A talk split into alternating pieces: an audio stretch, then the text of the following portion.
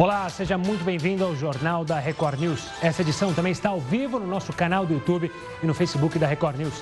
Agora, vamos aos destaques desta terça-feira. Brasil registra 600 mortes em apenas 24 horas. São mais de 114 mil infectados com o novo coronavírus, um total de 7.921 mortes. Inquérito Sérgio Moro. Detalhes do depoimento do ex-ministro à Polícia Federal são revelados. Termina amanhã prazo para regularizar o título de eleitor. Por causa da pandemia, os serviços presenciais foram suspensos, mas tudo pode ser feito pela internet. Lockdown começa a valer no Maranhão. Nesse primeiro dia, motoristas passaram por fiscalizações e polícia fez bloqueios em várias regiões. UTIs lotadas. Entenda quais são os critérios que os médicos usam para escolher quem tem prioridade no atendimento. Comemorações virtuais. Mesmo com o isolamento social, muitos encontram um jeito diferente de festejar. As festas de aniversário são um exemplo disso. O que não pode é deixar de comemorar.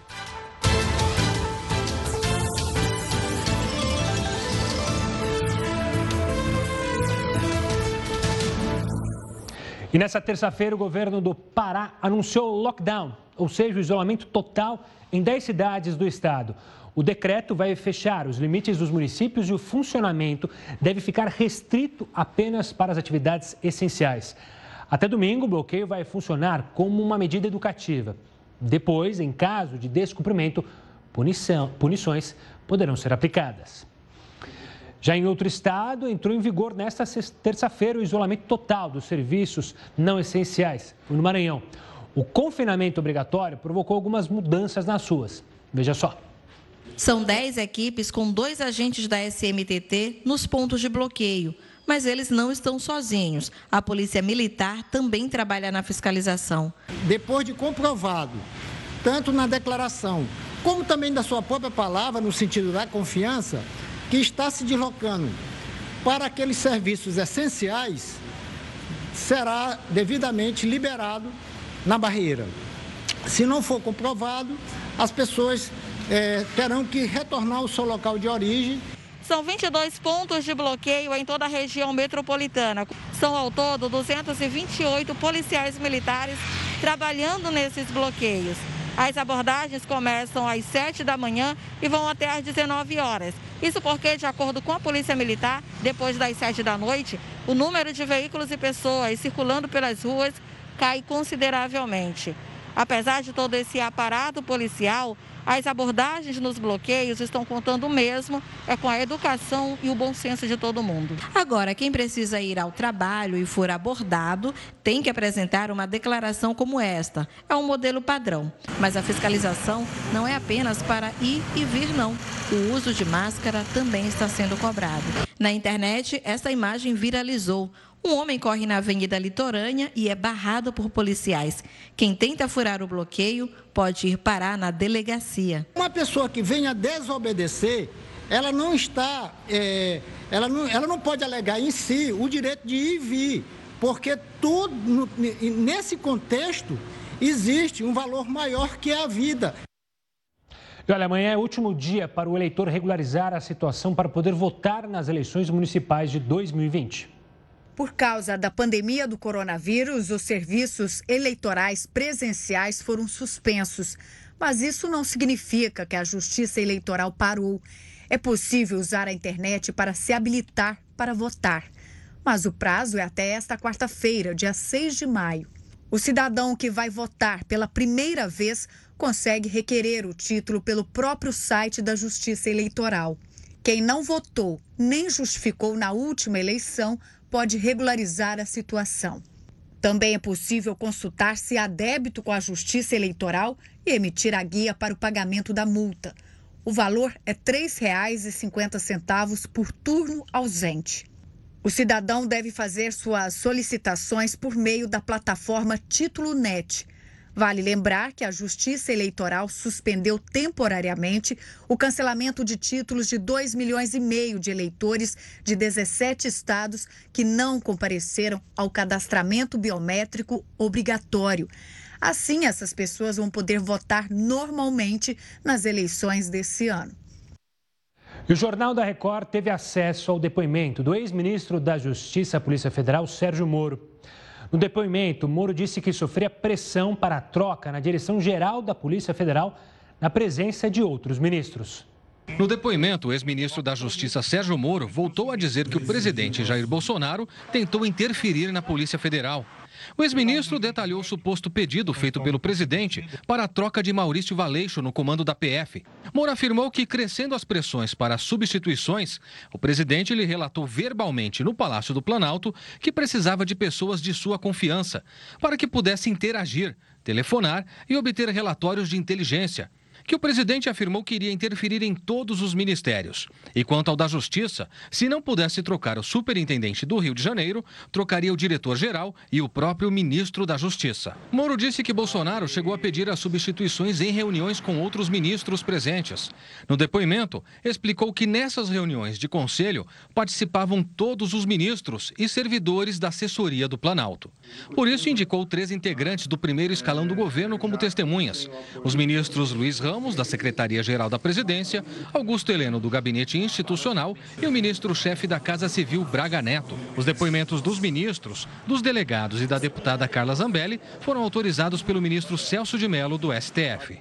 Moro também afirmou que o presidente alegou como motivo da exoneração de Valeixo uma suposta falta de empenho da Polícia Federal na investigação de possíveis mandantes da tentativa de assassinato perpetrada por Adélio. Referência à facada que Bolsonaro levou de Adélio Bispo durante a campanha de 2018. Apesar de destacar que não acusou Bolsonaro da prática de crimes, Moro relatou o pedido do presidente sobre troca no comando da PF no Rio de Janeiro. Segundo Moro, o próprio presidente cobrou, em reunião do Conselho de Ministros, ocorrida em 22 de abril de 2020, quando foi apresentado o Pró-Brasil, a substituição do superintendente do Rio, do diretor-geral e de relatórios de inteligência e informação da Polícia Federal. O ex-ministro disse que houve solicitações do presidente da República para a substituição do superintendente do Rio com a indicação de um nome por ele. E afirmou que em agosto de 2019 houve uma solicitação por parte do presidente de substituição do superintendente da Polícia Federal no Rio de Janeiro, Ricardo Saad, que essa solicitação se deu de forma verbal no Palácio do Planalto. Em outra parte do depoimento, Moro afirmou que no começo de março de 2020 estava em Washington, em missão oficial com o Dr. Valeixo, que recebeu mensagem do aplicativo WhatsApp do presidente da República solicitando novamente a substituição do superintendente do Rio de Janeiro, agora Carlos Henrique, que a mensagem tinha mais ou menos o seguinte teor: Moro, você tem 27 superintendências. Eu quero apenas uma, a do Rio de Janeiro. Com base no depoimento do ex-ministro Sérgio Moro e a confirmação da troca no comando da Polícia Federal no Rio de Janeiro pelo presidente Jair Bolsonaro, o Procurador-Geral da República, Augusto Aras, anunciou que vai investigar as razões para a substituição. Essa análise será um desdobramento dentro do inquérito já aberto pelo Supremo Tribunal Federal para investigar a suposta interferência política de Bolsonaro na autonomia da PF. A deputada Carla Zambelli e os ministros Augusto Heleno, Luiz Eduardo Ramos e Braga Neto disseram que não vão se pronunciar sobre o depoimento. Olha, as bolhas voltam ao centro das atenções, mas dessa vez é por uma coisa boa. Elas podem ser uma alternativa ao isolamento social. O termo ficou amplamente conhecido nas eleições americanas e também brasileiras. Especialistas apontam que as redes sociais eram bolhas ideológicas e que essa característica tornou as pessoas mais intolerantes a tudo aquilo que é contraditório. Dessa vez, no entanto, elas se tornaram uma alternativa ao isolamento social. Na Nova Zelândia, o governo autorizou a população a expandir esse círculo de contatos. Se antes os neozelandeses estavam confinados dentro de casa, agora eles podem se reconectar com os familiares e outras pessoas que estavam inacessíveis durante essa quarentena. A proposta, segundo os cientistas, é uma maneira de relaxar as restrições de forma responsável ao aumentar gradualmente o contato social e minimizar as chances de contágio. Isso porque, se ocorrer alguma infecção dentro desse círculo de pessoas, a ideia é que o contágio não se espalhe para outras bolhas. Canadá, Escócia, Bélgica e Reino Unido estudam adotar essa proposta. O ideal é que as bolhas sejam criadas no mesmo espaço geográfico, ou seja, que esses integrantes sejam da mesma cidade e, preferencialmente, de bairros que são próximos. Dessa forma, a propagação da doença fica limitada a determinados locais. Como qualquer iniciativa relacionada ao combate à Covid-19, a orientação é que essas pessoas continuem seguindo todas as normas impostas pelos governos de cada país. As bolhas nada mais são do que mais um meio termo entre o isolamento total e a normalidade. Se elas forem usadas sem precaução, podem provocar um efeito bumerangue, fazendo com que as restrições severas voltem a ser recomendadas. E um estudo realizado na China apontou que o fluxo de ar, fluxo de ar do aparelho de ar-condicionado pode facilitar a transmissão do coronavírus. O estudo investigou casos de 10 pessoas que apresentaram sintomas de contaminação por coronavírus em janeiro na região de Guangzhou, cidade que fica a mais de 900 quilômetros de distância de Wuhan, epicentro da doença. Todas essas pessoas estiveram presentes no mesmo restaurante ao mesmo tempo mas o que explicaria a contaminação entre pessoas que não se conheciam e que estavam em mesas diferentes? A análise descobriu que um homem que já estava contaminado pelo vírus, mas que ainda não apresentava sintomas, saiu da cidade de Wuhan e foi almoçar com a família nesse restaurante. Mapeando o lugar pelas imagens das câmeras de segurança, os cientistas descobriram que os outros nove contaminados eram quatro membros da família deste homem e outras cinco pessoas que estavam sentadas nas mesas ao lado dessa família. O vírus teria então sido levado pelo fluxo de ar do aparelho de ar-condicionado, que ficava na direção dessas três mesas. Essa descoberta mostra que, em determinadas situações, as gotículas com vírus que saem da boca de uma pessoa contaminada durante a fala, espirro ou tosse podem viajar a uma distância maior do que 2 metros, que é a distância média recomendada para ser mantida durante esse período de pandemia. Com isso, médicos reforçam a importância do distanciamento social e do uso de máscaras, mesmo em locais fechados para que esse tipo de transmissão seja evitada. 70% dos amazonenses são a favor do impeachment do governador Wilson Lima. É o que revela uma pesquisa feita no estado. Um processo de cassação do mandato do governador já está em andamento na Assembleia Legislativa pelo governo do Amazonas não impediram o estado de registrar do Brasil em mortes por milhão de habitantes. Corpos dividindo espaço com pacientes em atendimento. Câmaras frigoríficas instaladas em hospitais para receber as vítimas não só do vírus, mas da falta de leitos, de médicos e de equipamentos. Em meio a tudo isso, protestos de profissionais de saúde contra o atraso de salários e falta de equipamentos de proteção individual. A Desafio para qualquer governo no mundo, a pandemia aqui veio acompanhada de denúncias sobre o mau uso do dinheiro público. O Ministério Público de Contas do Amazonas quer saber por que a Secretaria de Saúde pagou 2 milhões e 700 mil reais, o dobro do valor de mercado, por 28 respiradores pulmonares. Os equipamentos foram vendidos por uma empresa que funciona como loja de vinhos e não seriam indicados para a ventilação de pacientes em UTI. O Sindicato dos Médicos entrou com um pedido de impeachment do governador Wilson Lima e do vice Carlos Almeida. O presidente da Assembleia Legislativa aceitou e deu início ao processo. Enquanto os deputados analisam o pedido de impeachment, o governo perde apoio da população. Uma pesquisa divulgada mostra como os amazonenses avaliam o trabalho de Wilson Lima. 17% aprovam, 72% desaprovam e 11% não sabem ou não quiseram responder. A desaprovação desde o início da epidemia do coronavírus no estado é ainda maior, 80%. 78% dos entrevistados afirmaram saber do processo de impeachment do governador. 22% não sabem. E 70% das pessoas se posicionaram a favor do impeachment de Wilson Lima. 22% são contra e 8% não sabem ou não responderam. A pesquisa, encomendada pelo Grupo Diário de Comunicação em parceria com a Record TV, foi realizada pelo Instituto Real Time Big Data e ouviu 1.200 pessoas no dia 4 de maio. O nível de confiança é de 95% e a margem de erro é de 3 pontos para mais ou para menos.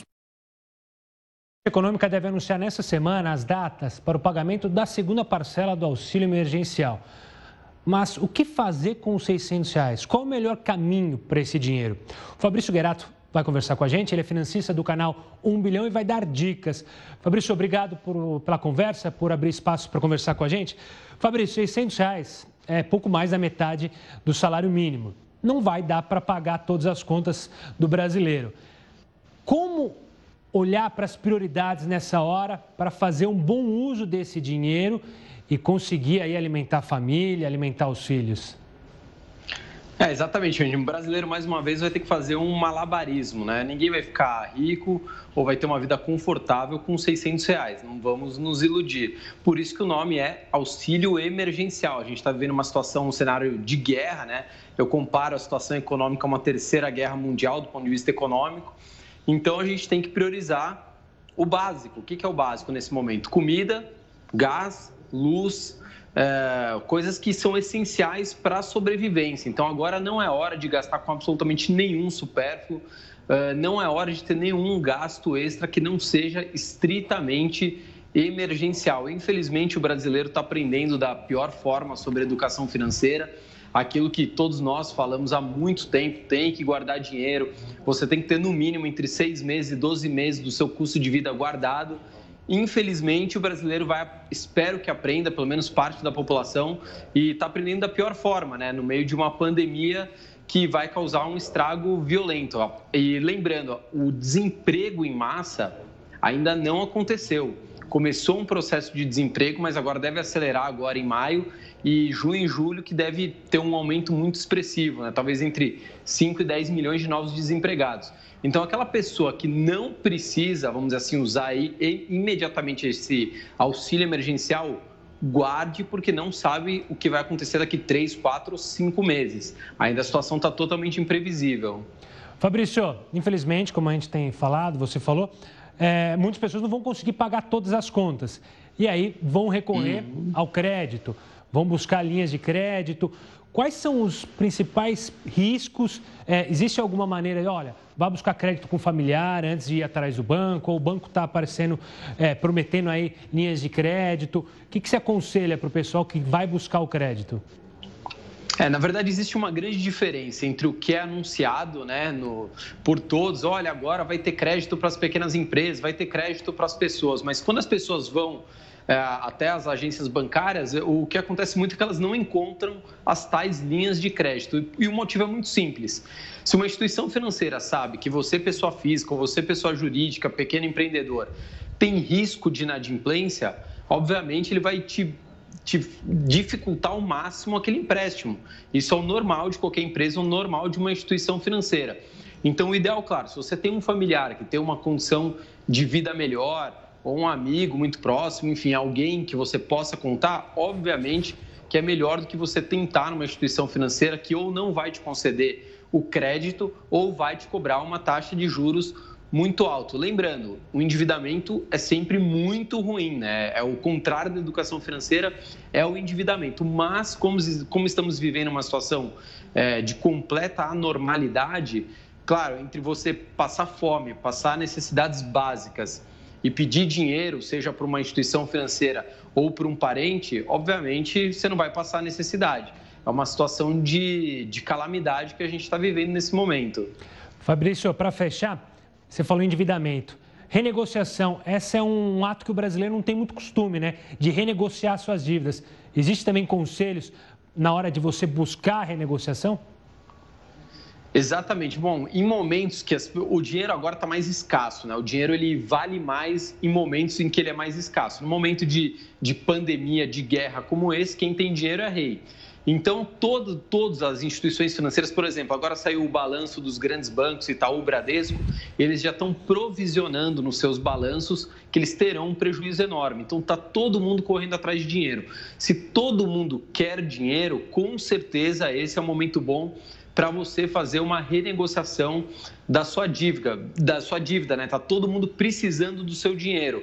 Então, se você está numa situação confortável, é, você guardou dinheiro, você tem um bom patrimônio, você é funcionário público, você tem um emprego estável, enfim, seja o que for, se você tem uma condição que permite você pagar essa dívida, com certeza no momento desse que está todo mundo está desesperado, inclusive as empresas, com certeza você vai conseguir uma, uma melhor margem de negociação. Inclusive para aquelas despesas fixas, a gente orienta muito.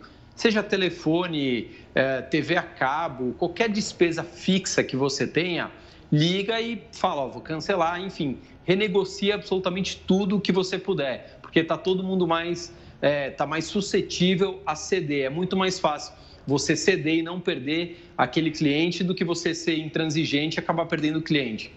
Fabrício, obrigado pelas dicas, obrigado pela participação aqui no Jornal da Record News. Um forte abraço e até a próxima. E olha, vamos falar mais sobre saúde relacionada ao coronavírus. Em mais uma entrevista coletiva técnica do Ministério da Saúde, o secretário de Vigilância atualizou as informações sobre o combate ao coronavírus aqui no país. Wanderson de Oliveira afirmou que existem mais de 100 mil exames feitos pelos laboratórios particulares que ainda não entraram no sistema do Ministério da Saúde, o que reforça a tese da subnotificação. O secretário também esclareceu que ainda não existem evidências sobre a imunidade dos pacientes que se curaram da Covid-19. O fato de apresentar anticorpos, ou seja, eu desenvolvo anticorpos contra uma doença, não significa necessariamente que eu tenho imunidade contra essa doença. Um exemplo disto é a, o HIV. O HIV é um vírus, nós temos testes sorológicos onde nós medimos os anticorpos, o ELISA contra, para o HIV, e não necessariamente a pessoa está imune contra o HIV. Mas, considerando os locais que apresentaram os primeiros surtos, é possível dizer que existe algum tipo de proteção. Grande parte das pessoas que, que ou nos locais onde tiveram surto, como lá em Wuhan e em outros locais da China e da própria Itália, Alemanha, não tiveram novos surtos. Então, possivelmente há uma proteção ela existe, nós não sabemos por quanto tempo. Essa proteção, ela é duradoura, ou seja, como sarampo, eu tomo uma vacina, ou se eu peguei sarampo, nunca mais eu vou ter. Ou se ela é temporária, como na influenza, que todo ano nós temos que tomar uma vacina novamente, porque o vírus vai mudando. Santa Catarina é uma grande preocupação do Ministério da Saúde. O secretário explicou por quê. Quando se compara as curvas de São Paulo com as curvas de Santa Catarina, são muito parecidas que são diferentes do Rio Grande do Sul e do Paraná. Então, isso denota que há alguma característica diferenciada é, de circulação do vírus mais intensamente no estado de Santa Catarina. Isso pode ser afirmado. Nos últimos dias, nós tivemos um aumento expressivo de casos é, em Santa Catarina. Olha, prefeituras do estado de Minas Gerais retiram bancos de praça para impedir aglomerações. A gente quer saber, na sua opinião, na nossa pergunta do dia, se isso é realmente necessário. Mande sua mensagem pelo WhatsApp ou então é, pelo WhatsApp o telefone é o 942 128 782 DDD 11 ou então pelas redes sociais. Lembrando, no Twitter use a hashtag JRNews. A gente também está ao vivo no YouTube e no Facebook. No YouTube, vá lá no nosso canal, conheça a nossa página youtube.com.br recordnews, se inscreva e fique bem informado. Olha, o crescimento de casos de coronavírus em todo o Brasil levou um grande número de pessoas a buscar atendimento nos hospitais, que já estão sobrecarregados em vários estados. Diante dessa situação, quais são os critérios que os médicos usam para escolher quem vai ter acesso a uma UTI? Você vai saber como essa decisão é tomada no próximo bloco. Agora eu te espero na nossa primeira live. Você provavelmente já ouviu falar em A Escolha de Sofia, principalmente depois que o sistema de saúde de diversos lugares do mundo entraram em colapso por causa do coronavírus. Mas você sabe qual é a origem dessa expressão? Veja agora. A expressão A Escolha de Sofia tem origem em um filme estadunidense de 1982 do gênero drama que valeu a Mary Streep o Oscar de melhor atriz. A trama conta a história de Sofia, uma polonesa que é presa com seus dois filhos em um campo de concentração de Auschwitz durante a Segunda Guerra Mundial. No filme, Sofia é forçada por um soldado a decidir qual dos dois filhos sobreviveria e qual morreria. Se ela se recusasse a escolher um, ambos seriam mortos. Desde então, a expressão escolha de Sofia passou a ser usada quando se é preciso fazer escolhas difíceis e dolorosas.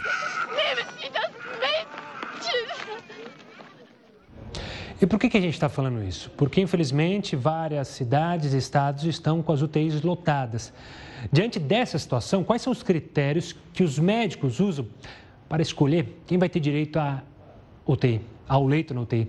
Quem explica é a médica Lara Kretzer, que é uma das autoras de um protocolo ético e técnico para que os médicos possam decidir quais pacientes terão prioridade de atendimento. Doutora, obrigado pela participação. Infelizmente, um assunto difícil de lidar, mas primeiro eu queria que você explicasse como é formado esse protocolo para essas decisões serem tomadas pelos médicos.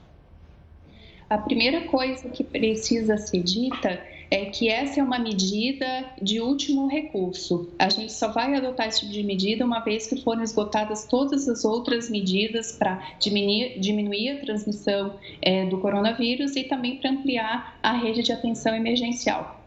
Uma vez que isso foi feito e que mesmo assim a gente tenha um número muito maior de pacientes é, precisando de UTI do que o sistema come, é, consegue acomodar, aí sim a gente implementaria esse, esse protocolo é, de triagem. Quais são os objetivos desse protocolo? É, o nosso objetivo é de salvar o maior número possível de vidas. A gente entende que nem todas as vidas vão poder ser salvas e a gente é, tem como objetivo oferecer as recomendações para que a gente possa salvar o maior número delas. Como que a gente consegue fazer isso numa circunstância de esgotamento do sistema de saúde? A gente só vai conseguir fazer isso se a gente conseguir identificar quais são aqueles pacientes que têm maior chance de sobreviver. Como que a gente vai fazer isso? Então, a gente entende que existe um conjunto de condições clínicas, de dados clínicos de cada paciente, que nos permitem identificar se esse paciente tem mais ou menos chance de sobreviver a uma doença que se manifesta de uma maneira muito grave. Quais seriam esses três critérios? O primeiro deles é a gente tentar identificar o quanto que os órgãos desse paciente está comprometido por essa doença, e não só quantos órgãos, mas, mas também é, o quão grave é esse comprometimento. O segundo critério que a gente utiliza é identificar se esse paciente tem uma ou mais condições é, crônicas de saúde, crônico-degenerativas, que nos fazem pensar que esse paciente ele já, tá tão, ele já tem uma doença tão avançada que ele talvez já esteja no final de vida ou ele já esteja, por exemplo, no último ano de vida. É, e o terceiro critério é a gente é, identificar, medir o quão bem cada paciente ele está fisicamente. A gente vai ter pacientes que estão muito bem fisicamente e a gente vai ter no outro lado do espectro pacientes que já estão acamados. E a nossa inferência é que um paciente que está melhor fisicamente, ele, tá, ele tem maiores chances de sobreviver a uma doença grave. Então, o que a gente faz? A gente é, coloca todos esses elementos juntos e a gente é, aloca uma pontuação para cada paciente. A nossa inferência é Quanto menor a pontuação desse paciente, maiores as chances desses pacientes sobreviverem ao que está acontecendo. E eles teriam, então, prioridade é, no, é, na alocação de recursos como leitos de UTI e aparelhos para respirar. É, como nosso objetivo é salvar o maior número de vidas, infelizmente esse tipo de decisão acaba tendo que ser tomada. Doutor, ontem mesmo aqui no JR News, a gente conversou com uma antropóloga que falou sobre. Eh, ela cita, usa o termo velhofobia. E tem muita gente em casa preocupada, principalmente as pessoas que têm mais idade, e é por isso que eu vou te fazer essa pergunta. Eu fiz essa, esse, é, adiant, essa introdução para perguntar: a idade conta na hora de fazer uma decisão como essa? É. Perfeito. Nesse protocolo, a gente não está utilizando o critério idade. Numa versão anterior do protocolo, é, que era uma versão que a gente tinha incorporado é, de protocolos internacionais, a idade estava lá mas uh, a gente fez uma consulta pública, a gente consultou especialistas na área da saúde, na área da bioética na área do direito, e o que a gente recebeu de contribuição é que sim, isso poderia ser visto como uma discriminação aos idosos. A gente compreendeu que isso era uma, uma consideração bastante válida e a gente substituiu esse critério por outro. Então, no nosso protocolo não existe absolutamente nenhum critério que leve a idade em consideração. Doutora, obrigado pelas explicações. É um tema delicado, mas com a sua explicação ficou super simples a gente entender. É importante que as pessoas tenham acesso a esse tipo de informação. Um forte abraço e até uma próxima, doutora. Bom, aí. Se você perdeu essa entrevista, está interessado, eu quero te lembrar que o nosso canal do YouTube tem todas as reportagens, as entrevistas, todo o conteúdo que você vê aqui na Record News está lá, youtube.com/barra Record News e também há produções especialmente feitas para o público da internet. Então acesse youtube.com/barra Record News e fique bem informado. Agora, por causa da pandemia, um monte de gente não pôde fazer grandes festas ou sair para comemorar aniversário tão comum nós brasileiros que adoramos. Mas nem por isso os aniversariantes deixaram de festejar. Veja só. Até a Rainha Elizabeth II do Reino Unido precisou cancelar a festa em comemoração aos 94 anos. Isso porque o evento não seria nada discreto. Todos os anos acontece uma salva de tiros em homenagem a ela. Mas nem todo mundo quis cancelar a diversão. Diferentemente da rainha, a Hannah não só decidiu comemorar, como pediu a ajuda dos vizinhos de apartamento. No lugar do churrasco, ela pediu que os vizinhos cantassem parabéns em suas próprias janelas ou varandas. Parabéns para mim na janela. É tão legal. Você um parabéns de desenho. Oh. Por favor, por favor. No Piauí, a festa dos 11 meses da Joana deixou alguns recados importantes para o combate ao coronavírus, como lave as mãos, fique em casa e você não está convidado. Já nos Estados Unidos, a fotógrafa Hannah Shum usou a criatividade para deixar a festa do noivo ainda mais animada. Ela fez o prédio todo cantar parabéns. Para isso, precisou escrever 76 bilhetes pedindo ajuda dos vizinhos.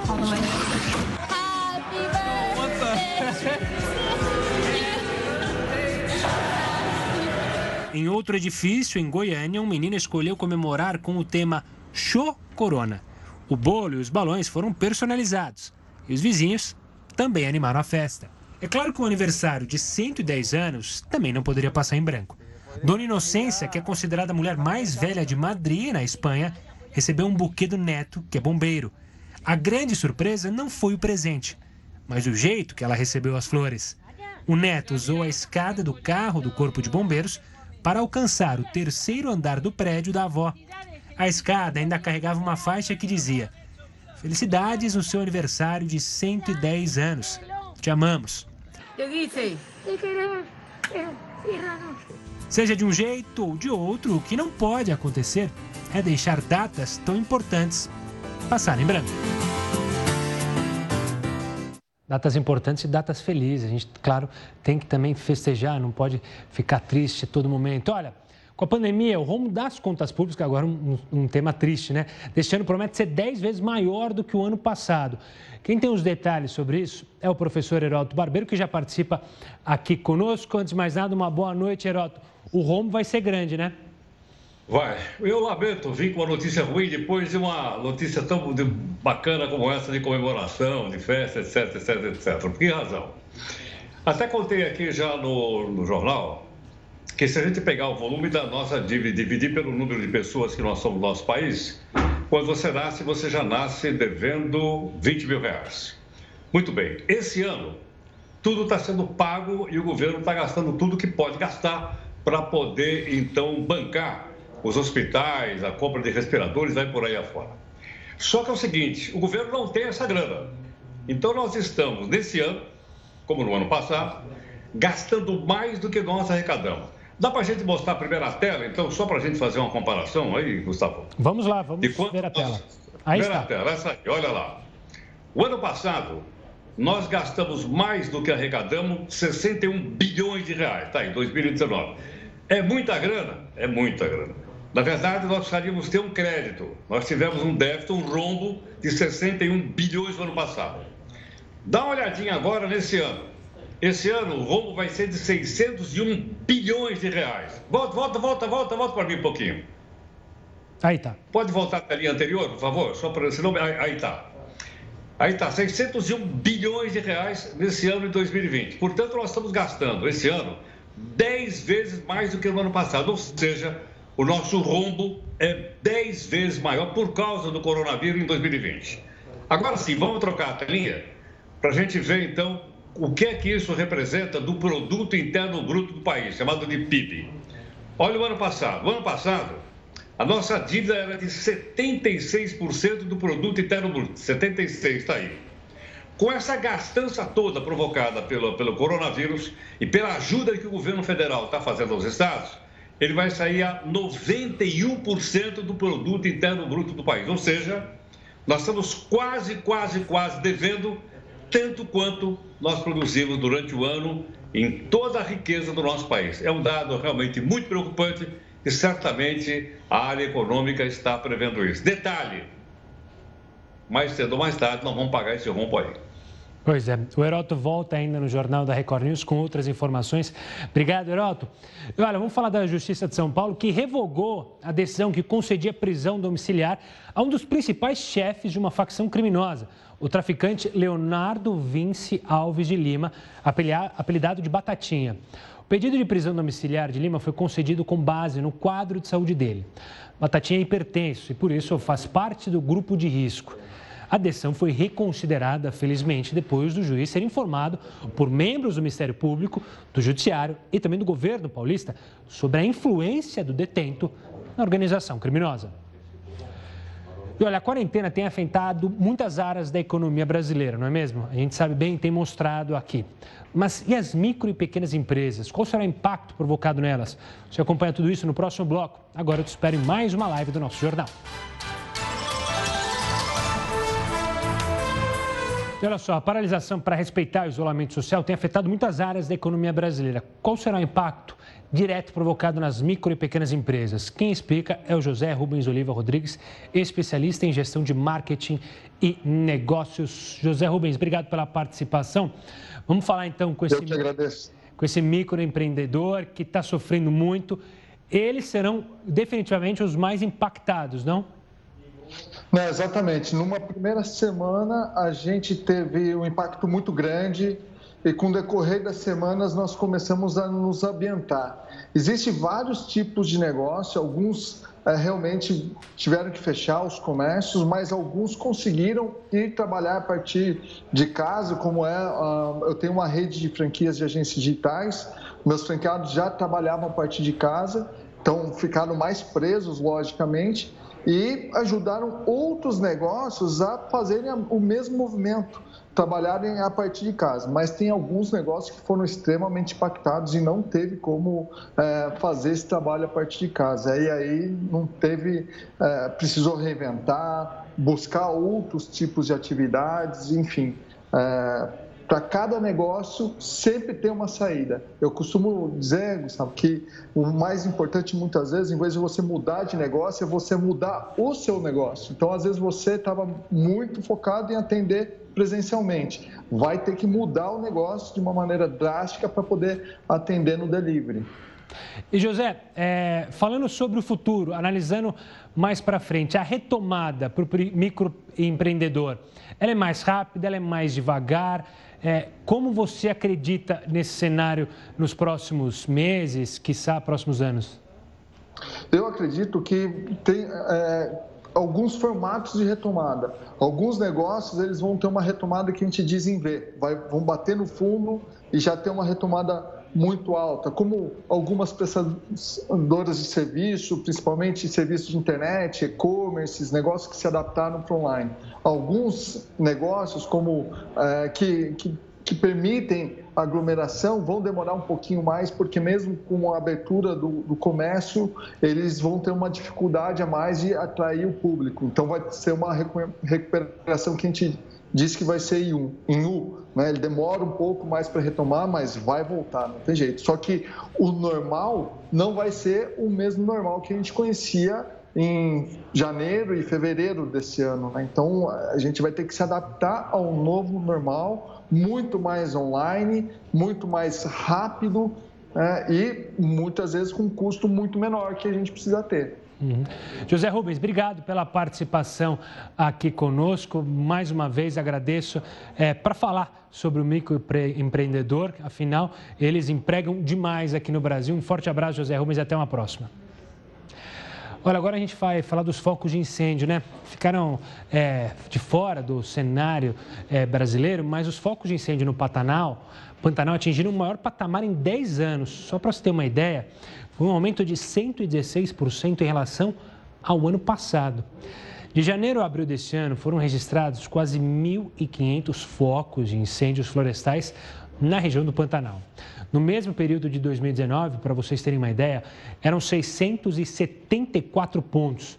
Isso indica que a ocorrência de queimadas na região mais do que dobrou de um ano para o outro. Olha, alguns motoristas que são contra o isolamento, algumas pessoas, mais do que motoristas que são contra o isolamento social, empresários, enfim, estão fazendo carreatas e buzinaço em várias capitais. Mas será que eles podem fazer esse tipo de manifestação? Quem conta pra gente é o Heródoto Barbeiro, que mais uma vez participa aqui conosco. Heródoto, pode ou não pode fazer buzinaço? Olha, é, Gustavo, é só a gente olhar o Código Brasileiro de Trânsito. Não pode. Você, você, em lugar onde tem hospital, isso aí está no Código de Trânsito, precisa nenhum um prefeito sancionar, está escrito o seguinte: na porta do hospital você não pode buzinar. E acontece na cidade de São Paulo e acontece no Brasil inteiro, porque o código de trânsito vale para o país inteiro. Só que agora, com as manifestações ah, a favor ou contra o governo, eles estão sendo mais intensos, como essa que a gente está mostrando aqui. E mais, muitas vezes as pessoas não sabem aonde o, o novo hospital de campanha está montado. Então é por esse motivo que as prefeituras, em geral, especialmente a Prefeitura de São Paulo, diz que vai multar se fizer carreata perto desses hospitais. Mas isso já está garantido no Código Brasileiro de Trânsito, né? e, obviamente, a lei tem que ser cumprida, duela a quem duela, como disse alguém no passado que eu me esqueci agora, viu, Gustavo? E aí você falou dessa questão do buzinaço, é o que aconteceu aqui em São Paulo, principalmente no complexo do Ibirapuera, onde foi montado o hospital de campanha e as pessoas partiam de lá para fazer a manifestação. Claro que aqui a gente não está dizendo que é contra ou a favor da manifestação, mas é preciso a famosa expressão bom senso, né, Heródoto? E educação. E conscientização. O Heródoto volta daqui a pouquinho aqui conosco. É, a paralisação para respeitar o isolamento social também tem afetado muitas áreas da economia. A gente vai falar mais sobre isso é, durante o jornal. E também eu quero a sua participação no Twitter. Manda sua mensagem no JR News. Você que é microempreendedor, está tendo impacto é, na sua micro, microempresa? Participe conosco. Agora a gente vai para mais uma live. Estamos de volta para falar que todos os dias surgem objetos que podem ajudar no combate ao coronavírus. O Heródoto mostra, então, separou para a gente um desses objetos que pinta aí como uma ajuda. Que objeto é esse, Heródoto? Exato, Gustavo. É, tem, a gente tem feito o esforço pessoal. Então, lavar a mão, usar o álcool gel, usar máscara, limpar o pé quando a gente entra em casa, deixar o sapato na porta e por aí afora.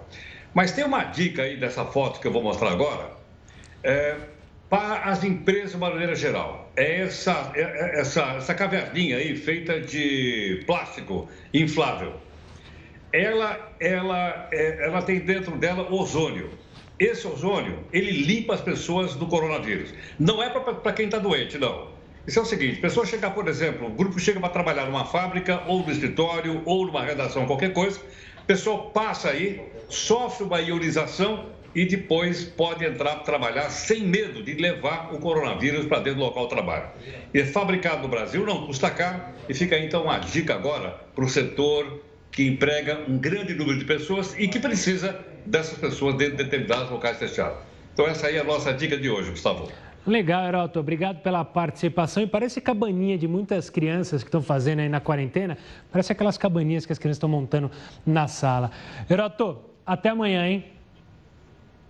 Até amanhã, um abraço. Um forte abraço. Olha, antes da gente encerrar o jornal, o juiz federal Marcelo Bretas, no Rio de Janeiro, muito conhecido, foi internado na Casa de Saúde São José, que fica na zona sul do Rio, nesta segunda-feira. Ele foi levado ao hospital após contrair justamente o coronavírus. O juiz afirmou que já estava fazendo tratamento em casa, mas precisou ser hospitalizado. O quadro de saúde dele é considerado estável. Em nota, o hospital disse que ele está passando por exames, mas não há autorização da família para mais detalhes sobre o quadro clínico. O Jornal da Record News fica por aqui. Agradeço a sua participação, a sua companhia. Agora você acompanha mais uma edição do Jornal da Record. Uma ótima noite a todos e até amanhã.